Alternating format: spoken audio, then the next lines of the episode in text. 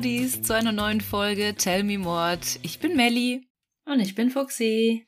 Endlich wieder eine reguläre Folge. Die letzten zwei Wochen haben wir euch ja mit etwas Gruseligem zu Halloween verwöhnt.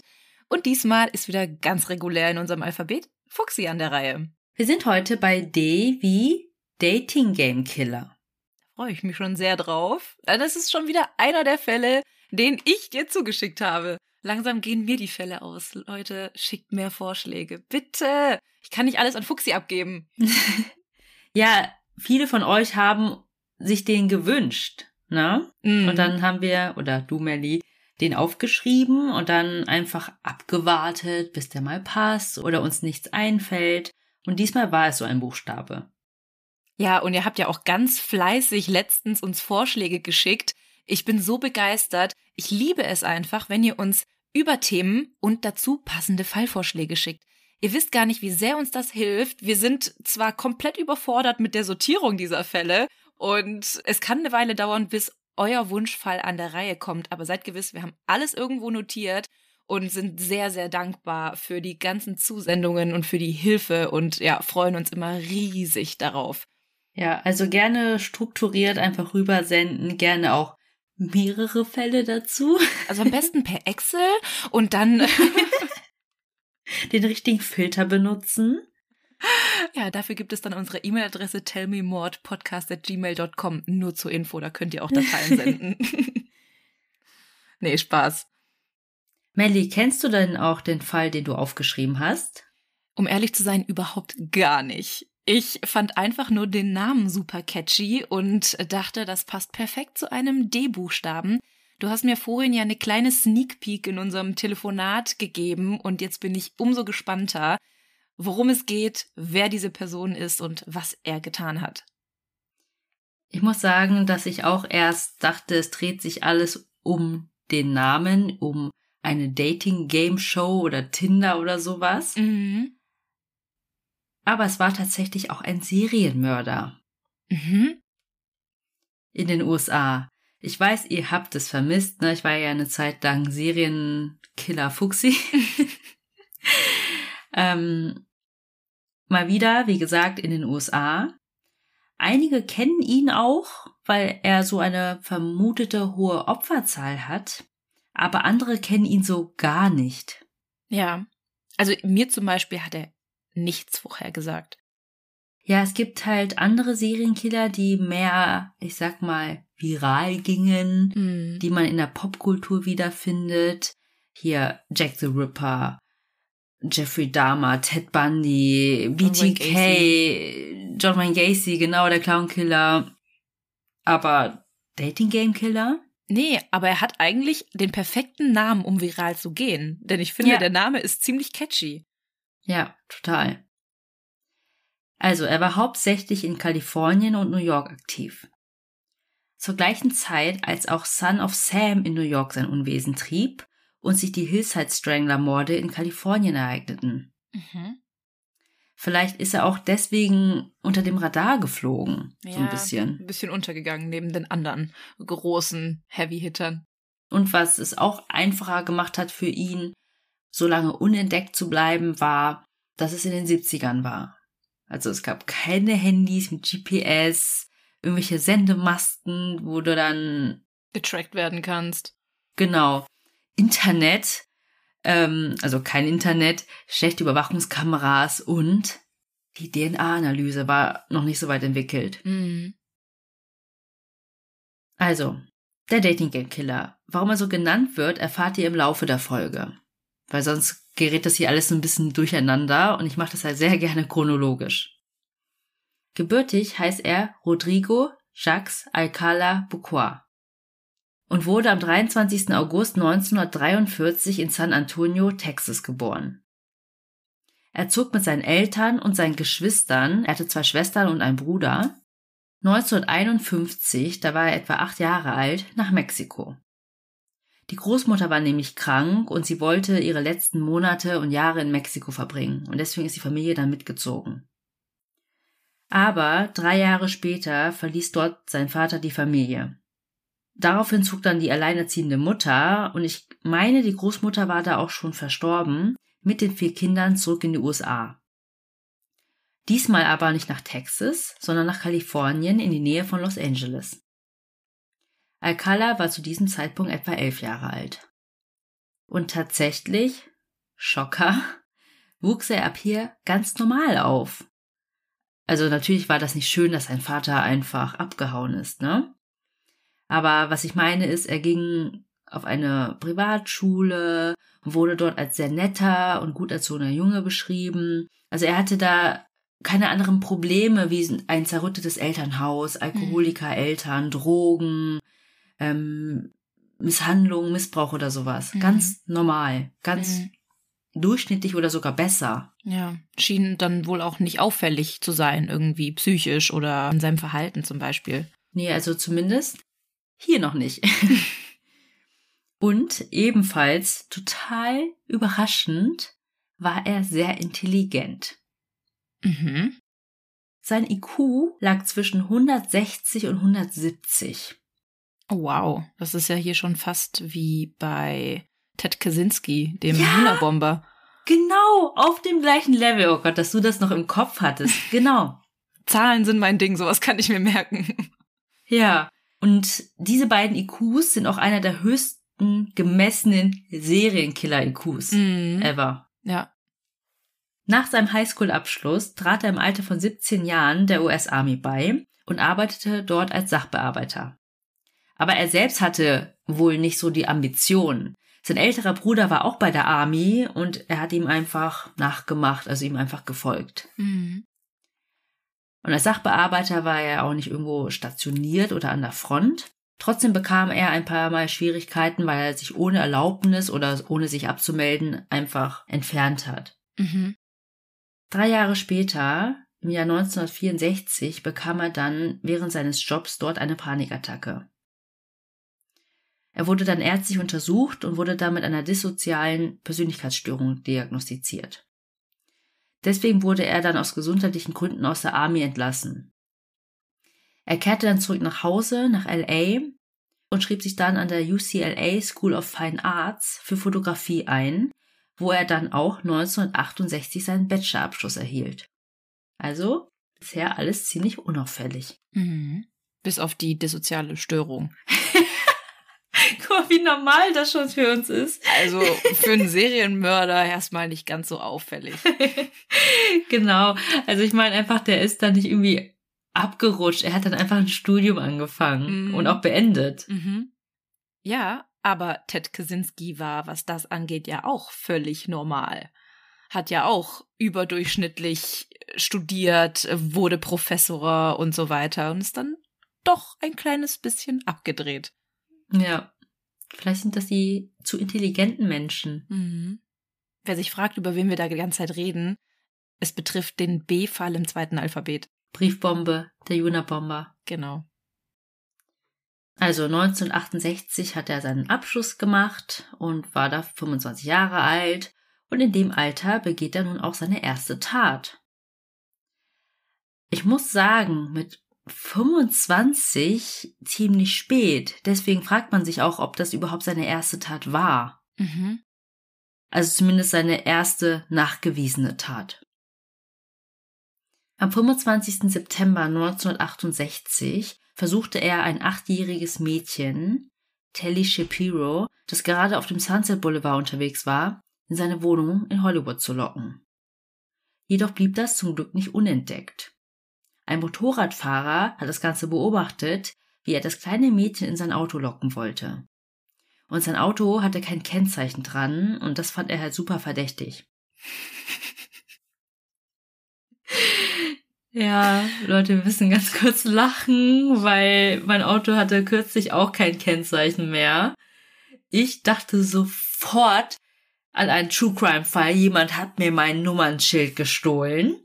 Also ich war auch felsenfester Überzeugung, dass dir das geklaut wurde und ein gestohlenes Fahrzeug angebracht wurde. Ja, und ich habe noch bei der Polizei gesagt, vielleicht wollte jemand meine TÜV-Plakette benutzen. ja, es war aber das Schild vorne, was weg war. und die TÜV-Plakette, das weiß ich jetzt, ist hinten. So, und jetzt sag mal ganz kurz, wo es wiedergefunden wurde. in der Waschstraße.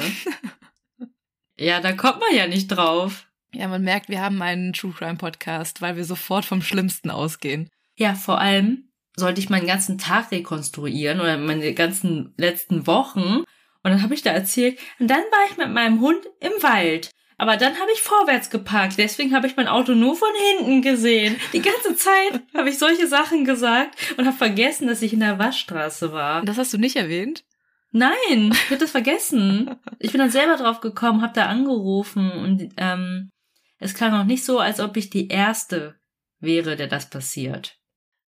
Ja, finde ich ganz wild, weil mir ist das noch nie passiert und ich frage mich auch, wie das passieren soll. Ich habe mal versucht, das Kennzeichen bei einer Ummeldung abzumachen und ich habe einen Schraubenzieher gebraucht, um das abzukriegen. Also ich weiß ja nicht, wo du da hängen geblieben bist. Vielleicht war es schon locker und dann halt diese ganzen Bürsten, ne? Mm. Aber ich fand ja noch interessant, dass ich dann gesagt habe, ja, aber was sollen die mit einem Kennzeichen? Die brauchen noch zwei. Und dann hast du gesagt, kannst ja noch mal erzählen. Ja, genau, dass man bei einem gestohlenen Fahrzeug dann vorne und hinten ein anderes Kennzeichen anbringt. Denn dann ist die Wahrscheinlichkeit noch geringer, dass jemand erkennt, um welches Fahrzeug es sich handelt. Weil entweder siehst du das Auto von hinten oder du siehst es von vorne und geblitzt wirst du ja grundsätzlich auch eigentlich fast immer nur von vorne. Ja. Vielleicht hat das Nachbarauto auch ein Kennzeichen verloren. Du hast noch wilder gesagt. Du hast gesagt, wenn man gerade verfolgt wird von der Polizei und dann dabei geblitzt wird, weil man ja so schnell fährt. Ich wollte jetzt hier nicht dieses Drama nochmal neu aufwirbeln. Naja, letztendlich habe ich es wiederbekommen, habe das Aktenzeichen bei der Polizei löschen lassen und habe mir 100 Euro gespart, weil das hätte es mich gekostet. Weil ich bräuchte ein neues Kennzeichen, aber nicht das gleiche, sondern ein neues. Die ganzen Papiere neu, es ist wie eine Anmeldung. Mhm. So. Also immer schön aufpassen, immer kontrollieren. Vor allem, wenn ihr aus der Waschstraße kommt. Genau. Und mein Chef meinte noch, oder einfach nie mehr Auto waschen gehen. Seltsamer Tipp. Okay, sorry Leute, wir sind voll abgedriftet. Aber deswegen ist es halt verdächtig, wenn Mhm. ein Auto kein Kennzeichen hat. Ja, absolut. Deswegen hat der Motorradfahrer dann die Polizei angerufen. Also er hat das dann geschildert und hat dann zu dem Beamten am Telefon gesagt, ich werde dem Auto jetzt folgen. Mhm. Mutig. Warum? Wenn der Motorradfahrer, der Zivilist, jetzt dem Auto folgt, der, da könnte ja sonst jemand im Auto sitzen. Ja, das Wenn stimmt. der beobachtet, wie der Ja, ja. Aber er sollte ja nicht eingreifen. Er wollte dem Auto nur folgen, um dann der Polizei sagen zu können, wo sie hinfahren müssen. Ah, okay. Mhm. Und dann blieb das Auto bei einer Wohnung stehen und der Motorradfahrer gab dann der Polizei die Adresse durch. Die Polizei kam dann auch sofort dorthin und hat dann an der Tür geklingelt. Es war ja bisher nur ein Verdacht. Also sie konnten ja nicht einfach die Tür eintreten, Mhm. weil ein kleines Mädchen bei einem älteren Mann ins Auto gestiegen ist. Es kann ja auch jemand sein, der sie abholen sollte. Mhm. Oder der Vater. Ja, zum Beispiel. Und Alcala antwortete dann auch, aber öffnete nicht. Er hat dann versucht, die Polizei hinzuhalten mit, ja, ja, Moment, Moment, äh, gleich, also als ob er noch irgendwie schnell aufräumen wollte oder noch ein Herd ausgemacht hat oder so. Aber irgendwann kam gar keine Antwort mehr und die Beamten brachen die Tür auf. Dort fanden sie dann das Mädchen auf dem Boden liegen, voller Blut. Neben ihr lag eine Eisenstange und um ihren Hals hatte sie eine Vorrichtung aus Metall. Ich musste auch so ein bisschen an hier den Pizzabomber-Fall denken. Mhm. Also es sah so aus, als ob man sie damit erwürgen wollte. Wie so eine große Handschelle. Mhm. So ein Halsring einfach. Aber keine Spur von Alcala. War das Mädchen noch am Leben? Ja, sie lebte noch, zum Glück. Und es wurde dann auch im Nachhinein festgestellt, dass sie mit dieser Eisenstange geschlagen wurde und auch vergewaltigt wurde. Man fand aber auch schnell heraus, dass es das Apartment von Rodney Alcala war, weil man in der Wohnung Dokumente fand mit seinem Namen drauf und man fand ganz viel Fotografie-Equipment, also Stativ, Kamera, Belichtung und auch hunderte Fotos von Mädchen und jungen Frauen. Es wurde da ein Haftbefehl ausgestellt und nach ihm gefahndet. Alcala flüchtete dann an die andere Küste und schrieb sich an der NYU in New York für Regie ein. Aber natürlich, so intelligent wie er war, nicht unter seinem richtigen Namen. Mhm. Er nannte sich John Berger. Er lebte nun in New York, studierte, machte seinen Abschluss, als ob nichts wäre. Nach drei Jahren, das war 1971 und jetzt ist er 28 Jahre alt, fing er als Betreuer in einem Kunstcamp für Kinder in New Hampshire an. Oh nee. Jetzt, wo man weiß, was er gemacht hat, noch schlimmer.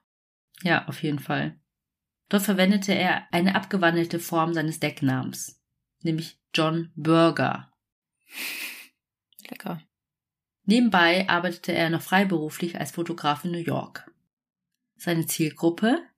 Junge Mädels. Also viele seiner Morde konnten erst später mit ihm in Verbindung gebracht werden. Zum Beispiel dieser hier.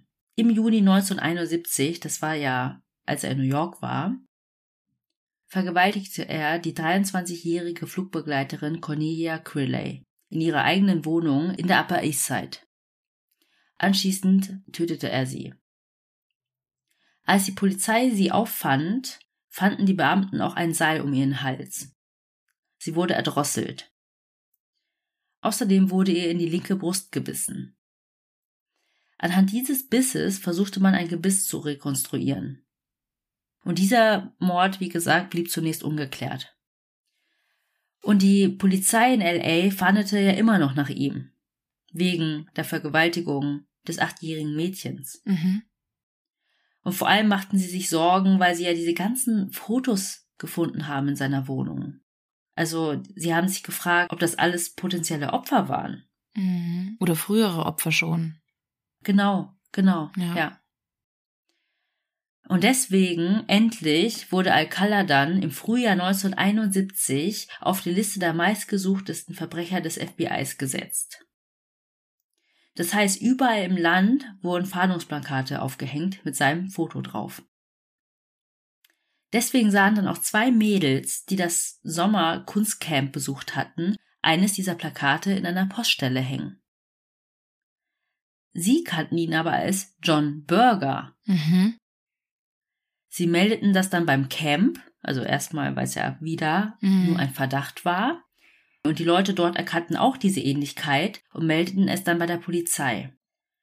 Daraufhin wurde Alcala dann verhaftet und nach Kalifornien ausgeliefert. Er war ja in New Hampshire und New York. Ja. Jetzt könnte man denken, boah, finally, mhm. Gerechtigkeit für Telly. Aber das war ja schon drei Jahre her. Mhm. Und zu diesem Zeitpunkt war die ganze Familie zurück nach Mexiko gezogen und die Eltern erlaubten es ihrer Tochter nicht, bei Alcalas Prozess auszusagen. Als ich das gelesen habe, dachte ich erst, warum nicht? Ja, vielleicht um die Kleine nicht nochmal zu retraumatisieren. Genau, das war's dann auch. Ja. Ich dachte erst, sie wollten nicht, dass das rauskommt mhm. oder dass, ne, Freunde der Familie das mitbekommen. Ja, dass so. man redet. Man kennt es mhm. ja in mhm. manchen Kulturen, da ist ja immer ganz wichtig, was andere von einem denken oder was die Nachbarn denken und dass man schlecht von ihr denkt, weil sie eingestiegen ist oder so. Ja, oder auch aus religiösen Gründen. Sie war acht, heißt ja. sie war dann mit acht schon nicht mehr Jungfrau. Also ich habe einfach gedacht, es wäre sowas gewesen, ja. aber ja, es ist genauso wie du gesagt hast. Ähm, sie wollten nicht, dass sie das alles nochmal durchlebt, aussagen muss vor Gericht und vermutlich auch noch vor ihm. Mhm, mhm. Das finde ich auch so schlimm. Ich meine, sie war zu dem Zeitpunkt acht und vielleicht hat sie innerhalb dieser drei Jahre auch vieles vergessen oder kann sich vielleicht auch nicht mehr so gut erinnern. Und wenn sie dann von dem Verteidiger zum Beispiel befragt wird und ihr dann irgendwie die Schuld gegeben wird, das kann ein kleines Kind einfach auch nochmal komplett neu traumatisieren. Ja. Also deshalb, also weil es keine Hauptzeugin gab, wurde Alcala statt für Vergewaltigung und versuchten Mord nur wegen Kindesmissbrauch und Körperverletzung angeklagt und dann auch verurteilt. Er bekam dann eine sogenannte Intermediate Sentence. Also, so wie ich es verstanden habe, ist es eine Art Zwischenstrafe, also ein Mittelding zwischen Freiheitsstrafe und Bewährung. Mhm. Das ist eine Haftstrafe mit unbestimmter Dauer. Also man muss mindestens ein Jahr absitzen und dann gibt es Bewährungsanhörungen. Mhm. Und er kam tatsächlich nach nur 34 Monaten, also fast drei Jahren, raus, weil er nach den Vorschriften Anzeichen einer Rehabilitation zeigte. Es ist nur 1974 und Alcala ist 31 Jahre alt und er arbeitete weiterhin als Fotograf. Also er befindet sich auch jetzt in LA. Und nach nur zwei Monaten in Freiheit beging er schon seine nächste Tat. Er kidnappte die 13-jährige Julie J. unter dem Vorwand, sie zur Schule zu fahren.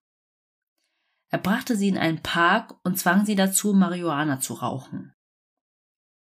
Aber zum Glück hat ein Parkranger das alles beobachtet und Alcala konnte verhaftet werden.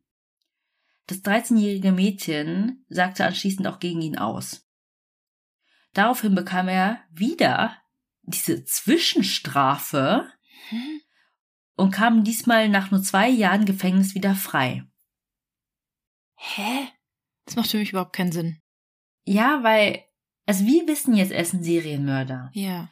Wir wissen, er hat dieses kleine Mädchen vergewaltigt. Aber wofür er verurteilt wurde, sind so, ich sag mal, kleinere Sachen. Hm. Ja, es ist halt kein Mord.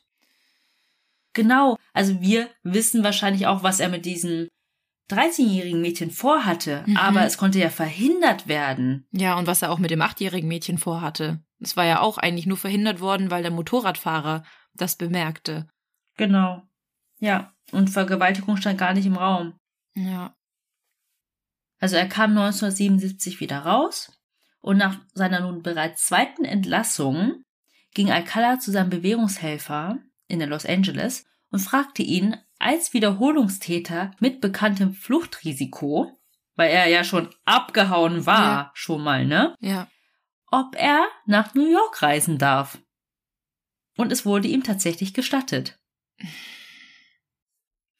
Und dort lebte er dann ein paar Monate.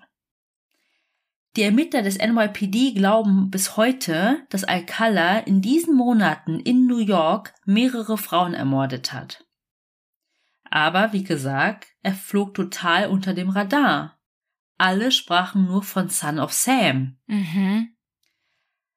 Aber eine Frau, die definitiv er ermordet hat und nicht Son of Sam, war die 23-jährige Ellen Hover. Und das war gerade mal nur eine Woche nach seiner Ankunft in Manhattan.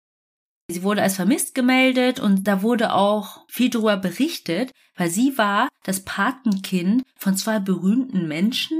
Also ihre Namen haben mir nichts gesagt. Ich habe die jetzt einfach mal rausgelassen, ne? Und dieser Mord wurde, wie gesagt, viel gründlicher untersucht. Obwohl die Ermittler die Hände voll zu tun hatten, weil zu der Zeit die Mordrate in New York einfach sehr, sehr hoch war. Mhm. Unter anderem wegen Son of Sam. Aber auch dieser Mord wurde erst Jahre später mit ihm in Verbindung gebracht. Dann, nach einigen Monaten in New York, entschied Alcala zurück nach LA zu ziehen.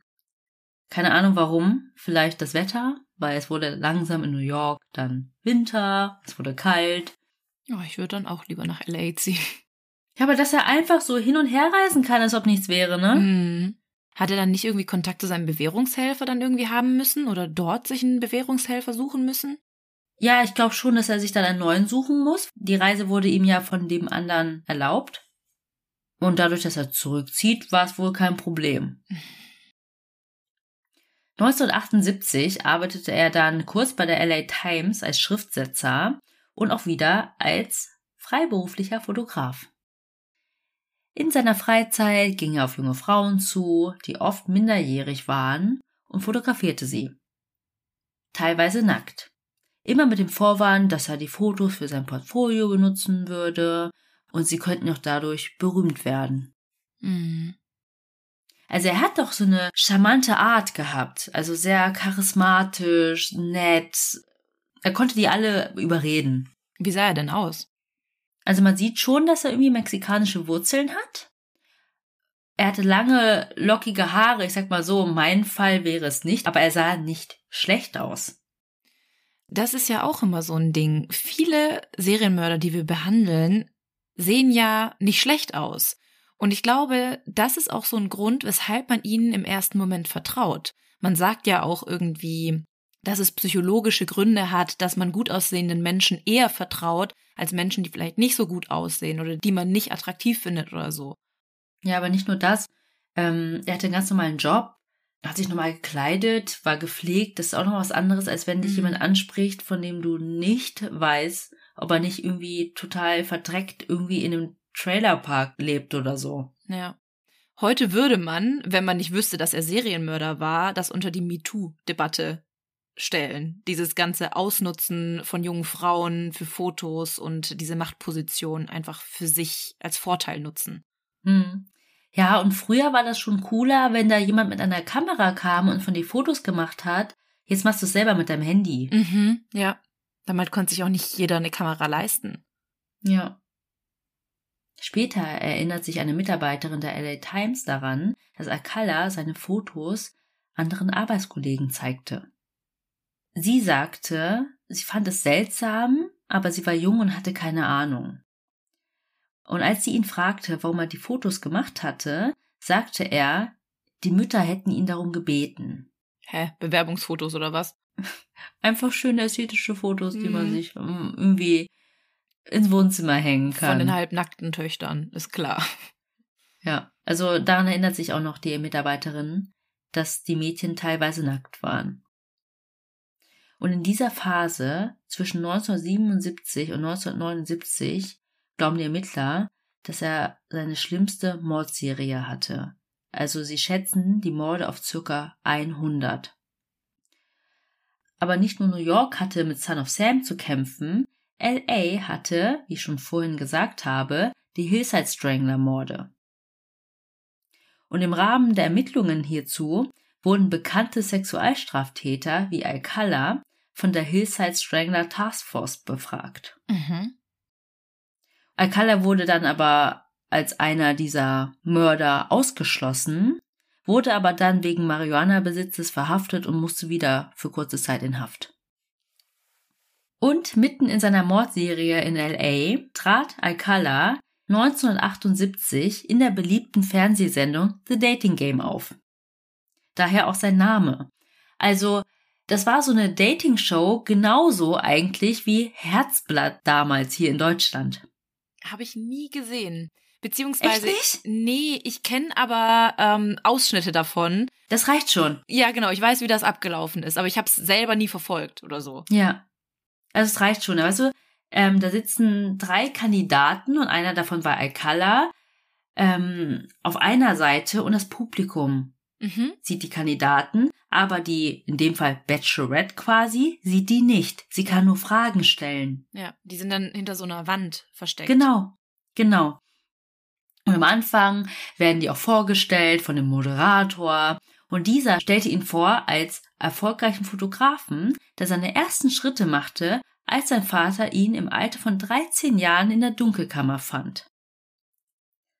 Zwischen den Aufnahmen kann man ihn beim Fallschirmspringen oder Motorradfahren antreffen.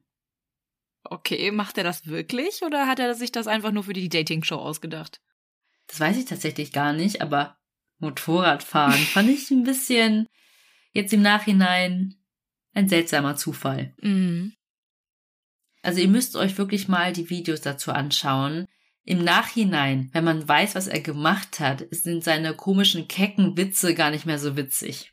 Ja, das glaube ich. Lädst du uns die hoch? Oder ja, ich zumindest verlinke bei ja. Instagram, ja. Qualität nicht ganz so gut, aber ja, es erfüllt seinen Zweck. Waren die 70er. Also die Bachelorette fragt quasi, Kandidat 1, ich mache dir Abendessen. Wie nennst du dich und wie siehst du aus?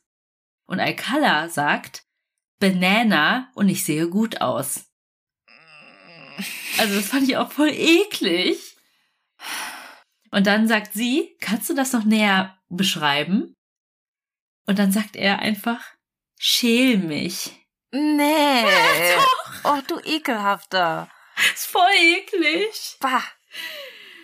Und er gewann tatsächlich die Show auch. Nein. Doch. Nein. Also diese Folge zumindest. Sie hat ihn ausgewählt? Ja.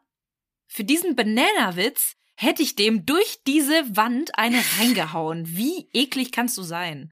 So hat sie ja sogar eingeleitet. I choose candidate number one because I like bananas. Ja, okay, dann wissen wir auch, ähm, was das für eine war vielleicht und was sie für eine Absicht hatte, aus dieser Show äh, rauszugehen. Okay. ich sag nichts weiter dazu. Ja, also diese Show war voller so cringiger Witze. Also der Moderator hatte auch gesagt, hier der Vater hat Alcala da mit 13 in der Dunkelkammer gefunden, fully developed.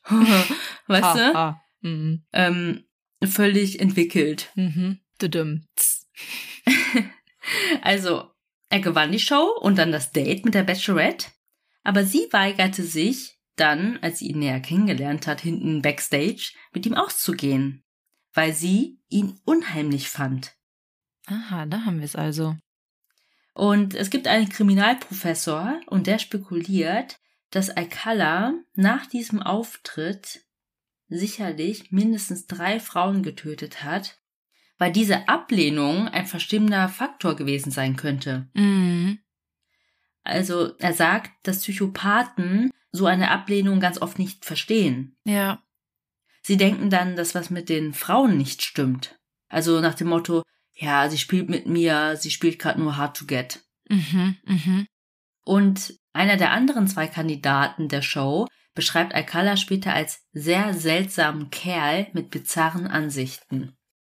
Ja, und für bizarre Ansichten kannst du ihn ja noch nicht verurteilen. Also in dem Moment weißt du ja nicht. Da denkst du einfach nur, oh Gott, weirder Typ. Und ich kann mir ganz genau vorstellen, mit welchem Blick ich mir diese Videos jetzt ansehen würde. Ich werde dir mal vorher schon schicken. Du musst dir das wirklich angucken. Wie er dann auch so grinst und so. Ich weiß nicht, ich finde den so gruselig. Aber vielleicht auch nur, weil wir wissen, was er gemacht hat. Ja, ja, genau, mit dem ja. Blick. Ja.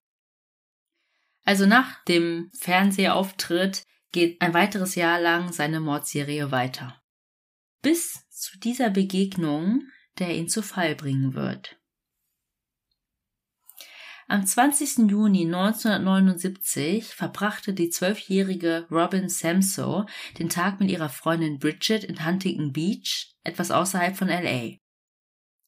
Am Strand sprach sie ein fremder Mann an, mit Kamera in der Hand, und bot ihnen an, Fotos von ihnen zu machen. Sie fanden das aber voll creepy.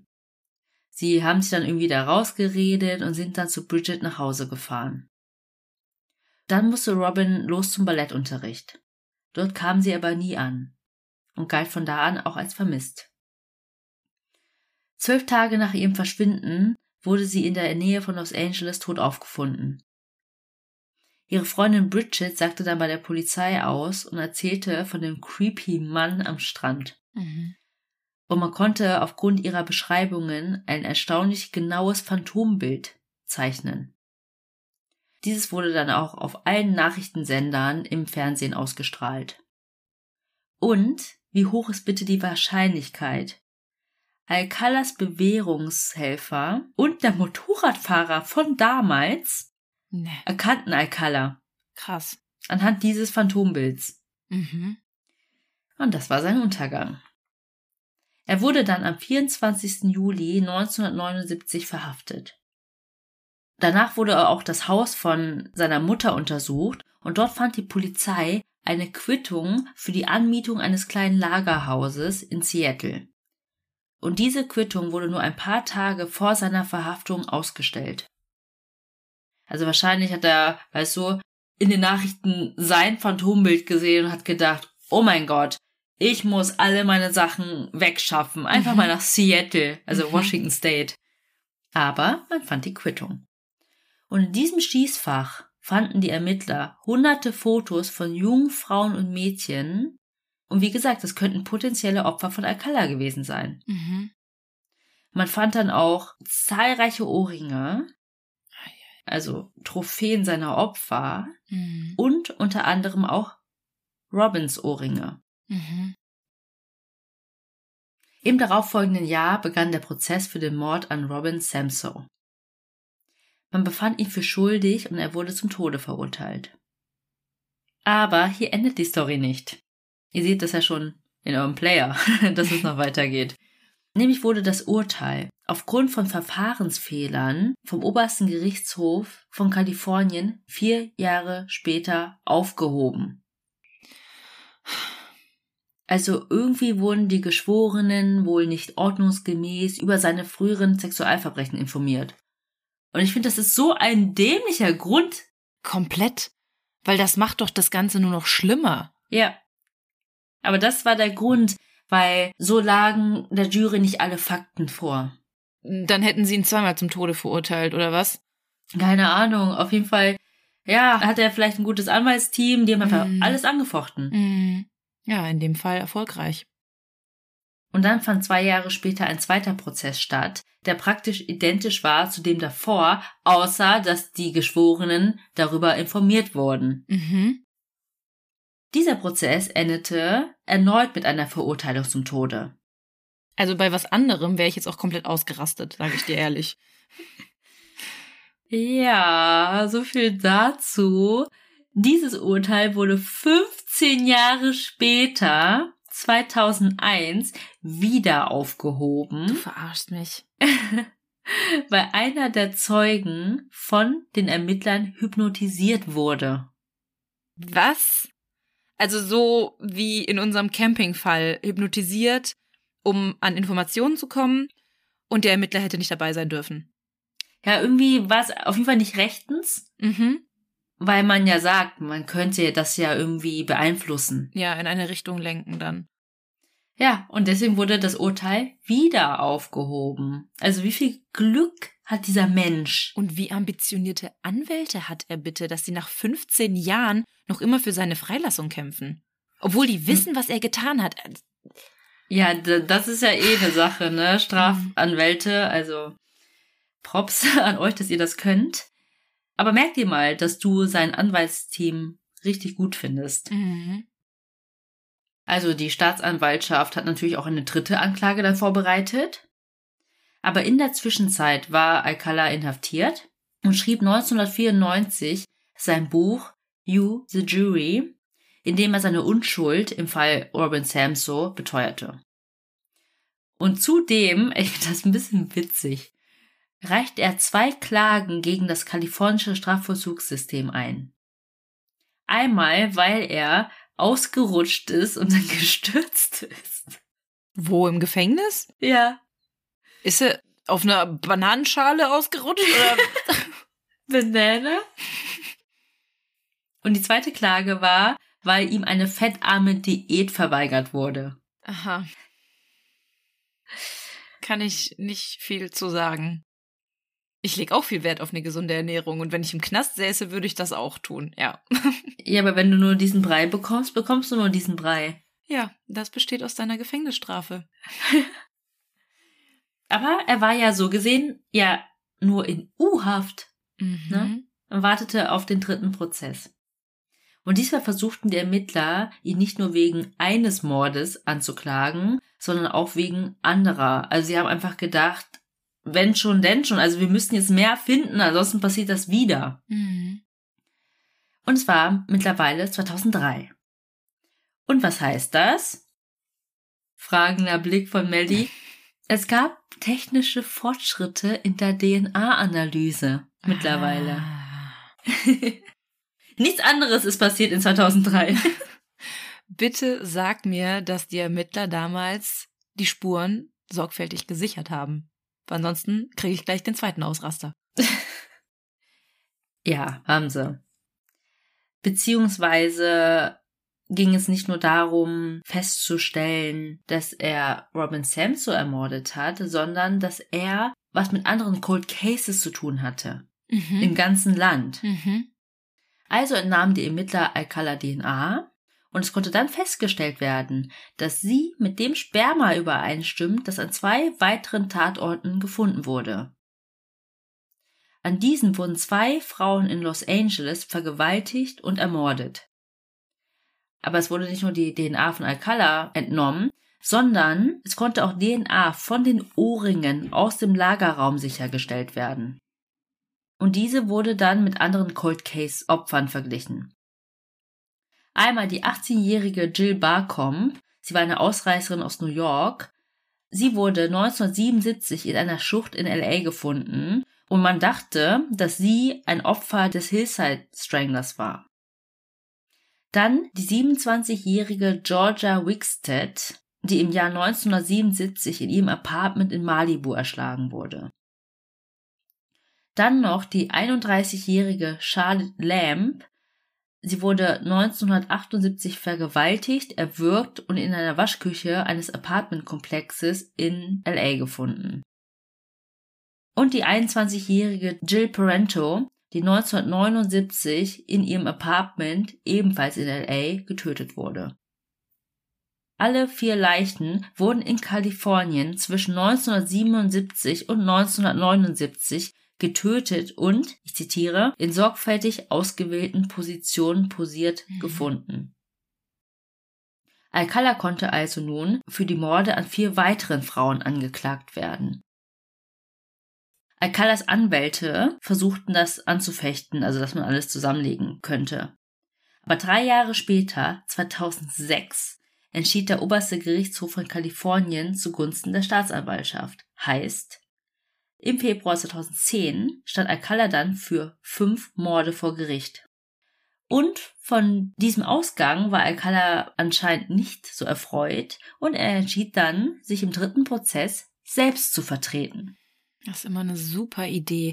Und je mehr ich dir zuhöre, sorry, wenn ich dich jetzt da kurz unterbreche, desto mehr Parallelen fallen mir einfach zu meinem nächsten Fall auf. Es Echt? ist so krass. Es ist so krass. Also, ich find's heftig, wirklich angefangen von der Kindheit über diese militärische Laufbahn, über die psychischen Probleme und jetzt das. Ich möchte nicht zu viel spoilern, aber das kommt mir gerade alles wieder in Erinnerung, weil ich gestern den ganzen Tag an der Recherche saß. Ihr seid alle gleich. Wirklich. Ja, also, wie gesagt, sein Anwaltsteam war ja nicht schlecht, ne? Hatte ich schon zweimal da rausgeboxt. Mhm. Ähm, dann hat das nicht geklappt. Und weil er ja so intelligent war, mhm. dachte er, ich mache das einfach selbst. Ach ja, das ist auch noch eine Parallele. ja. Er trat also zu seiner eigenen Verteidigung in den Zeugenstand und spielte fünf Stunden lang sowohl die Rolle des Vernehmers als auch die des Zeugen. Und es war so verstörend. Also er nutzte dann auch immer so andere Stimmlagen. und stellte sich selbst Fragen. Und er sprach sich dann auch selbst mit Mr. Alcala an. Also ich weiß auch nicht, wie das sonst abläuft, wenn man sich selbst vertritt, aber das finde ich schon sehr weird. Also du kannst ja dann Anwalt sein, andere Zeugen halt rufen und sie befragen. Genau. Aber du warst ja selber Zeuge oder wurdest ja als ja. Angeklagter in den Zeugenstand gerufen. So meine ich das. Ja. Ja. Hiermit rufe ich mich selbst, Mr. Alcala, in den Zeugenstand. Und dann gleich so, Moment, braucht noch fünf Minuten. Atmen Sie erstmal durch, Herr Alcala. Aber genau deswegen, er war ja der Anwalt der Verteidigung, hat er dann auch die Mutter von Robin Samso befragt. Oh Gott. Sie musste von das ihm so gefragt schlimm. werden. Ja, und ich finde auch, man hätte mhm. das verhindern müssen. Mhm. Nee, das geht gar nicht. Also er hat wirklich dann ihr ganz stumpf Fragen gestellt oder beziehungsweise diese ähm, Sachen dargelegt, um etwas an ihrer Aussage anzweifeln zu können. Ähm, zum Beispiel, Sie haben gesagt, das sind definitiv die Ohrringe von Robin Samso, die sie ständig getragen hat. Sie können aber kein Foto vorweisen, auf dem sie diese Ohrringe trägt. Aber wenn sie diese Ohrringe so oft getragen hat, dann müsste es doch ein Foto geben, wo sie diese Ohrringe trägt. Also, man hat doch schon längst bewiesen, dass das ihre Ohrringe waren anhand der DNA-Analyse. Ja, aber Taktik. Ja, er hat auch noch versucht, die Beweise jetzt irgendwie in Frage zu stellen. Ja, aber einfach so krass, dass er der potenzielle Mörder ihrer Tochter mhm. ist und dann wird sie von ihm befragt. Sonst kann man ja wenigstens noch irgendwie im Gerichtssaal Augenkontakt vermeiden oder aber so. Aber kann da nicht irgendwie die Staatsanwaltschaft Einspruch einlegen gegen sowas? Also ich, das geht Welcome gar nicht. to America. Ja, wirklich. Also, nach dieser ganzen Freakshow zogen sich dann die Geschworenen zurück Und nach weniger als zwei Tagen Beratung verurteilten sie ihn im März 2010 in allen fünf Anklagepunkten wegen Mord ersten Grades zum Tode. Das dritte Mal. Ich war auch ganz kurz verwundert, 2010 Todesstrafe?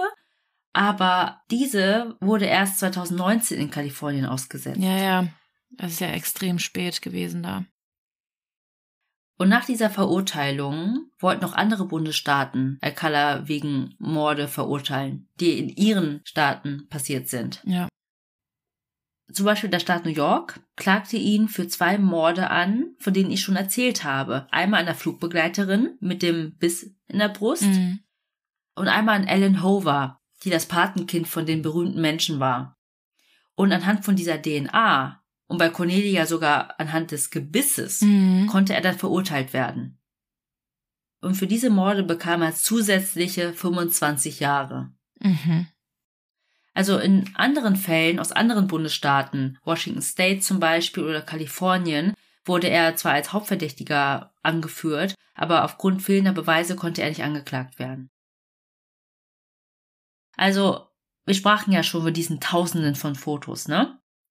Und viele davon waren auch in eindeutig sexuellen Posen. Und etwa 120 Fotos, die Alcala Ende der 1970er Jahre gemacht hat, wurden von der Polizei im März 2010 veröffentlicht. Die anderen etwa 900 konnten laut Polizei nicht veröffentlicht werden, weil sie einfach zu explizit sexuell waren. Und nach dieser Veröffentlichung dieser 120 Fotos meldeten sich 21 Frauen, die sich selbst auf den Fotos wiedererkannten.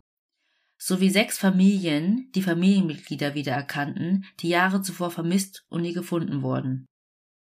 Und eine Person konnte sogar aufgrund dessen identifiziert werden. Es war die 28-jährige Christine Thornton, die 1977 in Wyoming verschwand. Im September 2016 wurde Alcala dann aufgrund von DNA-Spuren für diesen Mord angeklagt. Doch mittlerweile war er 73 Jahre alt und sein Gesundheitszustand war schlecht. Deswegen konnte er für den Prozess nicht von Kalifornien nach Wyoming reisen. Letztendlich wurde kein Gerichtsverfahren in diesem Fall durchgeführt. Die Ermittler, die an dem Cold Case von Christine Thornton gearbeitet hatten, sind aber dann zu Alcala nach Kalifornien gereist und haben ihm das Foto gezeigt, Mhm. was er geschossen hat. Er hat dann nur zugegeben, dass er es gemacht hat, aber er hat den Mord nicht gestanden. Also es gibt auch diverse Links im Internet, wo man sich die Fotos anschauen kann. Also weil die Polizei damit die Öffentlichkeit um Hilfe bittet, damit weitere Opfer identifiziert werden können. Und wie ich eingangs gesagt hatte, vermuten Ermittler, dass seine Opferzahl viel, viel höher ist. Er wurde ja nur für diese paar Morde verurteilt. Sie glauben, dass quer übers Land verteilt, er war ja auch viel unterwegs dann, ne? Er bis zu 130 Menschen ermordet hat. Überleg mal, von Kalifornien über Seattle, Wyoming nach New York. Rodney Alcala, der Dating Game Killer, starb am 24. Juli 2021 im Alter von 77 Jahren eines natürlichen Todes, Mhm. während er auf die Todesstrafe gewartet hat. Ich bin ja nicht für Todesstrafe, ne? Aber in dem Fall finde ich es einfach nicht fair. Ich finde es einfach nicht fair, dass er dann einfach eines natürlichen Todes stirbt und nicht seine Todesstrafe bekommt, die er schon zum dritten Mal, zum dritten Mal bekommen hat. Immerhin ist es bei der Verurteilung geblieben. Ja, schlimmer wäre gewesen, hätten sie ihn dann nach dem zweiten Mal dann irgendwie freigesprochen oder ach nee, hier ist auch noch mal ein Verfahrensfehler, äh, keine Todesstrafe, sondern nur lebenslange Haft oder so. Hm. Ja. Krasser Fall. Und hätte ich überhaupt nicht erwartet. Also ich hätte echt erwartet, dass irgendwie mehr von dieser Dating-Show eine Rolle spielt. Aber ich finde es schon krass, dass es diese Aufnahmen gibt und dass man sich die jetzt im Nachhinein anschauen kann, wo man weiß, was er getan hat. Ja. Erstmal das und ich muss auch sagen, die Fotos haben jetzt im Nachhinein auch irgendwie einen total gruseligen Touch. Die Fotos, die er gemacht hat von den nicht. Frauen. Ja, ja, genau. Mhm. Und auch Kindern. Mhm, das finde ich auch schlimm. Was hat er mit den Fotos gemacht? Ja, ja, es waren alles Trophäen. Mhm. Die Fotos, die Ohrringe. Ja, heftig. Vor allem, als es hieß Dating Game Killer, hätte ich gedacht, dass er Dates hatte Ja. mit gleichaltrigen Frauen oder fast gleichaltrigen Frauen. Aber letztendlich waren das ja zum Teil Kinder. Und dann fand ich auch noch komisch, dass die Altersspanne so groß war. Mhm. Acht bis Ende 20. Mhm. Sonst hat man doch immer einen Opfertypus. Ja, war ihm scheinbar nicht so wichtig. Ich find's vor allem krass, dass es keine wirkliche Begründung gibt, weshalb er diese Taten begangen hat. Normalerweise findet man immer irgendwas in der Kindheit, was ihn selber vielleicht traumatisiert hat oder was ihm eine schlimme Kindheit bereitet hat oder so und er deshalb diese Taten begangen hat. Aber hier haben wir ja gar nichts, keine Auffälligkeiten, Mhm. außer diese Störung, die diagnostiziert wurde. Normalerweise hat aber auch so eine Störung irgendeine Ursache. Also irgendwas muss meiner Meinung nach passiert sein. Irgendwas, was jetzt im Nachhinein vielleicht nicht mehr rekonstruiert werden kann. Ja, vielleicht war es dann doch der Weggang des Vaters. Ja. Was mir im Nachhinein noch erst aufgefallen ist, ist, dass er auch alleinstehend war die ganze Zeit, ne? Mhm. Stimmt, keine Beziehung. Sonst hört man immer, Ja. Ja, Frau, ähm, Kinder. Aber klar, die Quittung wurde in der Wohnung seiner Mutter gefunden. Also hat er da auf jeden Fall noch Kontakt gehabt. Aber es war jetzt nicht so, dass er mitten im Leben stand in einer Partnerschaft. Also nicht, dass man eine Partnerschaft bräuchte, um mitten im Leben zu stehen. Aber es war alles so im Alleingang. Mhm. Okay, er war auch ein paar Mal im Gefängnis und so, Mhm. aber er war schon irgendwie für sich. Mhm. Ja, das stimmt. Und wie gesagt, ich find's wirklich erschreckend, wie viele Parallelen dieser Fall zu meinem hat. Also meiner geht in eine komplett andere Richtung, sage ich direkt dazu. Nicht, dass ihr denkt, boah, nee, Mellies Fall brauche ich mir da gar nicht anhören, ist zu ähnlich zu Fuchsis. Aber immer wieder, wenn du so Sätze gedroppt hast, wie er war im Militär, er hatte eine psychische Störung, ähm, er war charismatisch und Es war ein Er. haben mich auf jeden Fall immer wieder an meinen Fall erinnert, aber vielleicht, weil ich auch gerade so tief in meiner Recherche stecke. Ähm, ich bin sehr gespannt, was du dazu sagst. Ich freue mich auch, euch den nächste Woche zu präsentieren. Aber um uns jetzt aus diesem ganzen Negativen wieder rauszubringen, kommen wir gleich zu meiner Lieblingskategorie. Vorher würde ich euch aber gerne bitten, wenn ihr jetzt gerade an eurem Handy seid und durch Instagram scrollt, dann geht doch einfach mal auf unsere Instagram-Seite. Das ist Tell Me More Podcast und folgt uns gerne für Infomaterial. Dort seht ihr dann auch Fuchsis Videos zum Dating Gang Killer oder Fotos zu unseren aktuellen Fällen.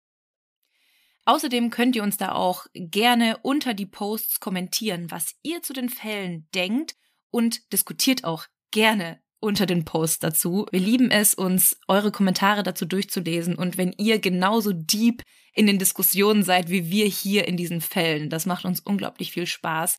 Und dort könnt ihr uns auch gerne Fallvorschläge schicken, wie schon anfangs erwähnt. Das müsst ihr nicht nur über unsere E-Mail-Adresse machen, tellmemorepodcast.gmail.com übrigens, sondern könnt das auch sehr gerne über Instagram oder Facebook tun. Und liked uns gerne überall, wo ihr uns hört. Schickt uns einen Daumen hoch, bewertet uns, schickt uns fünf Sterne, kommentiert es und empfehlt uns gerne an eure Liebsten weiter, die vielleicht auch gerne True Crime hören und ja, für die das auch was sein könnte. Und zu guter Letzt, wenn ihr uns irgendwie unterstützen möchtet, dann würden wir uns sehr über ein kleines Trinkgeld von euch freuen. Und das Ganze könnt ihr bei Kofi machen. Das ist ein kleiner virtueller Coffeeshop. Den Link dazu findet ihr in den Show Notes und da könnt ihr uns dann sehr gerne einen Kaffee ausgeben. So, genug geredet. Jetzt zurück zu unserer Heldentat der Woche. Und das ist eine Heldentat, die mich ganz besonders gecatcht hat. Hier ist zwar kein Verbrechen verhindert worden, aber, wie ich finde, auf jeden Fall ein Tod. Und du, Fuxi, Okay. wirst mich auf jeden Fall verstehen. Ihr werdet gleich wissen, warum. Die Heldentat hat uns auch über Instagram erreicht von der lieben Skylar. Sie schreibt, jetzt einmal eine Heldentat, die mein Freund und meine Mutter erbracht haben. Wir sind im März diesen Jahres zusammen im Urlaub in Dänemark gewesen. Mit meiner Mutter, ihrem Freund, meinem Freund, mir, dem Hund von meiner Mutter und meinem Hund. Dort waren wir viel mit unseren beiden Hunden unterwegs. Und an dem Tag ist uns leider was Schreckliches passiert. Wir sind am Strand spazieren gewesen und mit einem Mal kam ein anderer Hund, in Klammern englische Bulldogge, auf meine Hündin, in Klammern Mops, zugelaufen. Sie schnupperten einander an und mit einem Mal packte der Hund meine Hündin und schleuderte sie hin und her. Sie schreibt auf jeden Fall weiter. Ich weiß nicht, was mit mir los war, aber ich konnte in dem Moment nichts machen, weil ich komplett in einer Schockstarre war, wie eingefroren. Meine Mutter und mein Freund allerdings liefen unglaublich schnell dahin, und nachdem der Hund sie nicht losließ, griffen beide in den Mund der Bulldogge und versuchten ihn aufzumachen. Nach einer gefühlten Ewigkeit hatten sie es endlich geschafft. Und zum Glück haben es alle drei gut überstanden. Meine Hündin blutete zwar ziemlich stark, aber wir sind direkt mit ihr zum dortigen Tierarzt und der hat sie verarztet. Er meinte allerdings auch, dass wir Glück im Unglück hatten und wir froh sein konnten, dass es keinen Genickbruch gegeben hat. Ja. Ich bin meiner Mutter und meinem Freund wirklich so dankbar dafür, dass die beiden so schnell reagiert haben. Und umso mehr bin ich geschockt von mir, dass ich gar nicht reagiert habe. Falls die Geschichte es in eine eurer Folgen schafft, würde ich mich sehr freuen, wenn ihr meine Mutter in Klammern Bianca und meinen Freund in Klammern Pascal mit einem Dankeschön von mir in Klammern Jackie grüßen könntet. Das ist jetzt geiler. Ich weiß eigentlich, grüßt ihr ja niemanden mehr. Ich weiß aber, dass sie sich sehr darüber freuen würden, weil beide euren Podcast hören. Macht auf jeden Fall weiter so und ich hoffe, dass ihr niemals mit eurem Podcast aufhört. ja, okay, ich hätte das einleiten sollen, dass Jackie uns den Fall geschickt hat, aber ich glaube, so wird sie es auch verstehen, dass es um sie aber geht. ist Jackie nicht ihr Spitzname oder meinst du, Skylar ist ein äh, internet -Pseudonym? Nein, ich glaube, Skylar ist ihr Mops. Ich sehe gerade das so. Foto, Skylar the Puck.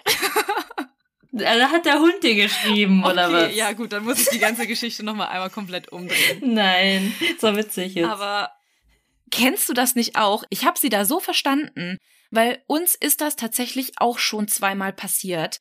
Tatsächlich auf der Hundewiese. Wir sind draufgekommen und Barney, mein Hund, ist aktuell in der Pubertät und ich weiß, dass viele anderen Rüden ihn nicht unbedingt riechen können. Und es war schon zweimal der Fall. Wir sind auf die Hundewiese gekommen und da war ein Hund, der ihn einfach, ich weiß es nicht, er hat ihn gesehen und er ist auf ihn losgerannt und hat ihn wirklich komplett überrannt, ist auf ihn losgegangen. Ich weiß nicht, ich kann ihn auch nicht quietschen hören. Barney lag dann da auf dem Rücken, quietschte vor sich hin und wollte einfach nur, hat sich ja schon ergeben und wollte einfach nur, dass dieser Hund weggeht. Aber der, das war irgendwie eine Mischung zwischen Labrador und einem Rottweiler. Und der ist auf ihn draufgesprungen und hat ihn einfach nicht mehr losgelassen. Und ich stand auch in diesem Moment da. Klar lernst du in der Hundeschule, wie du reagieren sollst, aber ich konnte in diesem Moment nicht reagieren. Ich war komplett am Zittern danach. Ich habe versucht, mit der Leine irgendwie einzugreifen, aber im Endeffekt hat dann auch mein Freund die beiden auseinandergerissen, weil, keine Ahnung, ich habe mich auch nicht getraut. Also es ist, du bist einfach komplett. Soll man auch nee. nicht, wenn man sich da nicht sicher fühlt. Ich muss auch sagen, dieses ins Maul der Bulldogge greifen, super gefährlich. Man muss die dann auch einfach ablenken. Wie, du müsstest dann der in die Seite Ja. irgendwie Pieksen. pieksen mit irgendwas Mhm. oder irgendwas werfen oder so. Aber man sollte nicht reingreifen. Ja, das stimmt. Aber mich hat die Geschichte auch noch an was ganz anderes erinnert. Und das ist eine persönliche Heldentat von mir. Ich weiß nicht, Äh, be bewahr sie auf. dann erzähle ich sie, wann, sie auch? Okay, dann erzähle ich sie wann anders. du kennst die Geschichte nämlich auch noch sie ihr ganzes Pulver jetzt, ey. Und dann Theo in der Kneipe da mit dem Fahrraddiebstahl. Toll, Melly.